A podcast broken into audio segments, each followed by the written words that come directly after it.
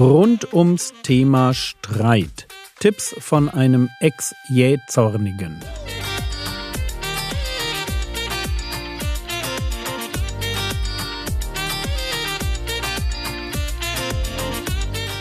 Theologie, die dich im Glauben wachsen lässt. Nachfolge praktisch dein geistlicher Impuls für den Tag. Mein Name ist Jürgen Fischer und heute geht es um Streit als Symptom. Gestern war es mir wichtig, uns vor Augen zu führen, dass nicht jeder Streit für uns eine Aufforderung ist, gleich helfend beizuspringen. Christen helfen gern, aber sie drängen sich nicht auf. Sie tun das nicht, weil sie genau wissen, dass ein Streit schnell eine Eigendynamik entwickeln kann, die auch den verletzt, der sich als Friedensstifter engagieren will. Raushalten ist so lange klug, solange mich ein Streit nichts angeht. Frage, wann geht mich ein Streit etwas an?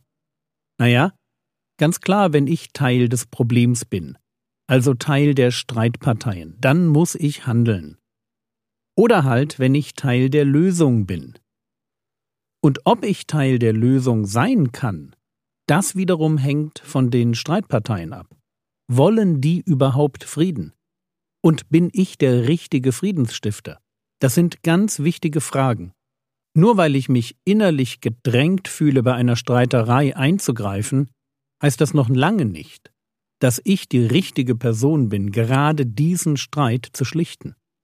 Es kann sein, aber es muss nicht sein. Wir dürfen beim Thema Streit nüchtern sein, nachdenken und gegebenenfalls uns auch raushalten.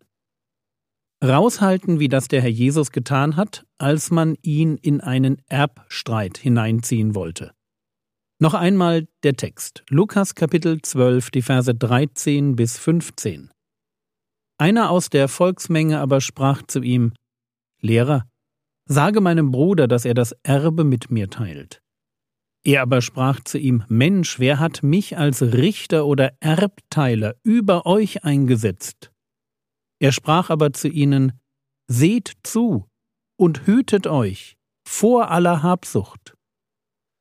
Und wir sehen hier, auch Jesus winkt freundlich ab.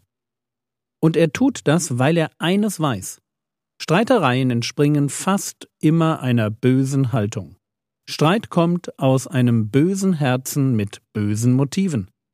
Und es sind die Sprüche aus dem Alten Testament, die diesen Zusammenhang aufdecken. Sprüche 30, Vers 33 Denn das Pressen der Milch bringt Butter hervor, und das Pressen der Nase bringt Blut hervor und das Pressen des Zorns bringt Streit hervor. Wo Zorn ist, da kommt es zum Streit. Jedenfalls dann, wenn man sich mit dem Zorn beschäftigt. Wenn hier vom Pressen des Zorns die Rede ist, dann ist das ein Bild. Aus Milch bzw. Rahm wird durch Schlagen oder modern mit einem Rührgerät Butter. Eine Nase, auf die man drückt oder die man boxt, die fängt an zu bluten. Und wenn sich meine Gedanken ständig um Dinge drehen, die mich ärgerlich oder zornig machen, dann kommt es unweigerlich irgendwann zum Streit. Ein anderer Vers. Sprüche 28, Vers 25. Der Habgierige erregt Streit. Wer aber auf den Herrn vertraut, wird reichlich gesättigt. Ich weiß nicht, ob der Herr Jesus an diesen Vers dachte, als er seine Warnung vor Habsucht aussprach, aber hier ist klar, dass sich hinter Streit leider oft ein habsüchtiges Herz versteckt. Ich bin nicht zufrieden mit dem, was Gott mir gibt, ich will mehr, und die Folge sind dann Streitereien. Oder Sprüche 13, Vers 10. Durch Übermut gibt es nur Zank. Bei denen aber, die sich raten lassen, Weisheit. So, Übermut, Hochmut, ein Mangel an Korrekturfähigkeit und das Ergebnis? Zank. Leute, die dafür bekannt sind, dass sie viel streiten, die sind eben nicht demütig.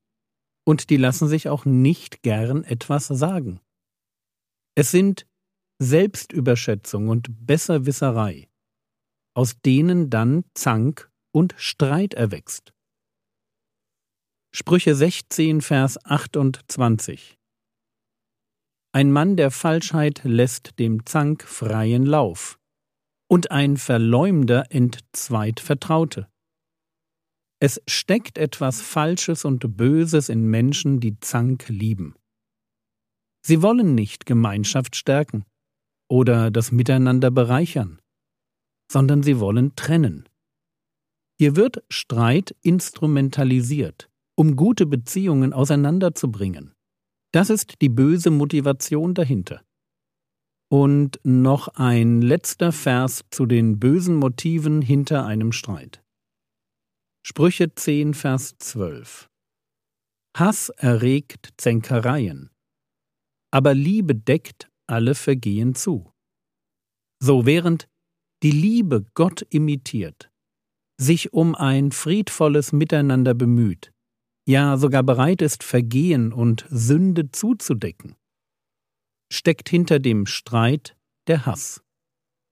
Merkt ihr, wie der Zank hier als der falsche Umgang mit den Fehlern des anderen beschrieben wird? Und egal, ob mir das passt oder nicht, konfrontiert mit den Fehlern von Geschwistern, Ehepartnern oder auch den Nachbarn. Ich muss mich entscheiden. Und entscheide ich mich für den Streit, dann liebe ich den anderen nicht, sondern ich werde motiviert von Abneigung. Davon, dass ich nicht so radikal lieben will, wie sich das Gott vorstellt, wie es Gott entspricht und wie es mir und der Gesellschaft gut tun würde. Ich hatte gesagt, Streit kommt aus einem bösen Herzen mit bösen Motiven. Seht ihr anhand der Bibelstellen, wie das Herz eines Menschen ist, der den Streit liebt? Es sind Dinge wie Zorn, Habgier, Hochmut, Falschheit oder Hass, die ihn im Innersten motivieren, wenn er der Versuchung zum Streiten nachgibt. Und deshalb verwundert es auch nicht, dass Paulus bei den Werken des Fleisches in Galater 5 neben dem Streit auch noch Zornausbrüche und die Zwistigkeiten aufführt. Gegeneinander sein ist einfach typisch fürs Unbekehrtsein. Und umgekehrt sollte auch gelten, dass man sich mit Christen nicht gut streiten kann, weil die das einfach nicht tun. 2. Timotheus 2, die Verse 24 und 25. Ein Knecht des Herrn. Und ich sage mal, für die Mägde des Herrn sollte das auch gelten. Ein Knecht des Herrn aber soll nicht streiten, sondern gegen alle milde sein, lehrfähig, duldsam und die Widersacher in Sanftmut zurechtweisen und hoffen, ob ihnen Gott nicht etwa Buße gibt zur Erkenntnis der Wahrheit. Christen sollen nicht streiten. Das ist keine sonderlich komplizierte Theologie. Ein Knecht des Herrn soll nicht streiten. Das passt einfach nicht zu ihm. Als Christen werden wir nicht von Zorn, Habgier, Hochmut, Falschheit oder Hass motiviert. Und deshalb brauchen wir auch nicht zu streiten. Und an dieser Bibelstelle wird auch schön deutlich, was mit Streiten gemeint ist. Streiten, das ist jede Auseinandersetzung, bei der es an Freundlichkeit, an Fokus auf Argumente, an Vergebungsbereitschaft und an Rücksichtsnahme fehlt. Das ist ein Streit, den wir als Christen vermeiden müssen. Wir sollen für unsere Milde, für unsere Liebe zur Wahrheit für unsere Geduld und Friedfertigkeit bekannt sein. Und wo wir genau diese Attribute leben, da bleibt kein Platz mehr für Streit und Zank. Ich sage nicht, dass es einfach ist, so zu leben. Aber es ist das, was sich der Herr Jesus von seinen Jüngern wünscht. Ein Knecht des Herrn aber soll nicht streiten.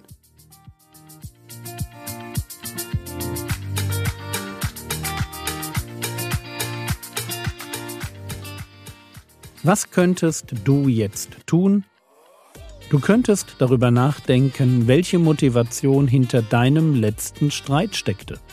Das war's für heute. Bitte bete weiter für die kleine Marie. Sie ist jetzt vier Wochen alt und wiegt schon 880 Gramm. Der Herr segne dich, erfahre seine Gnade und lebe in seinem Frieden. Amen.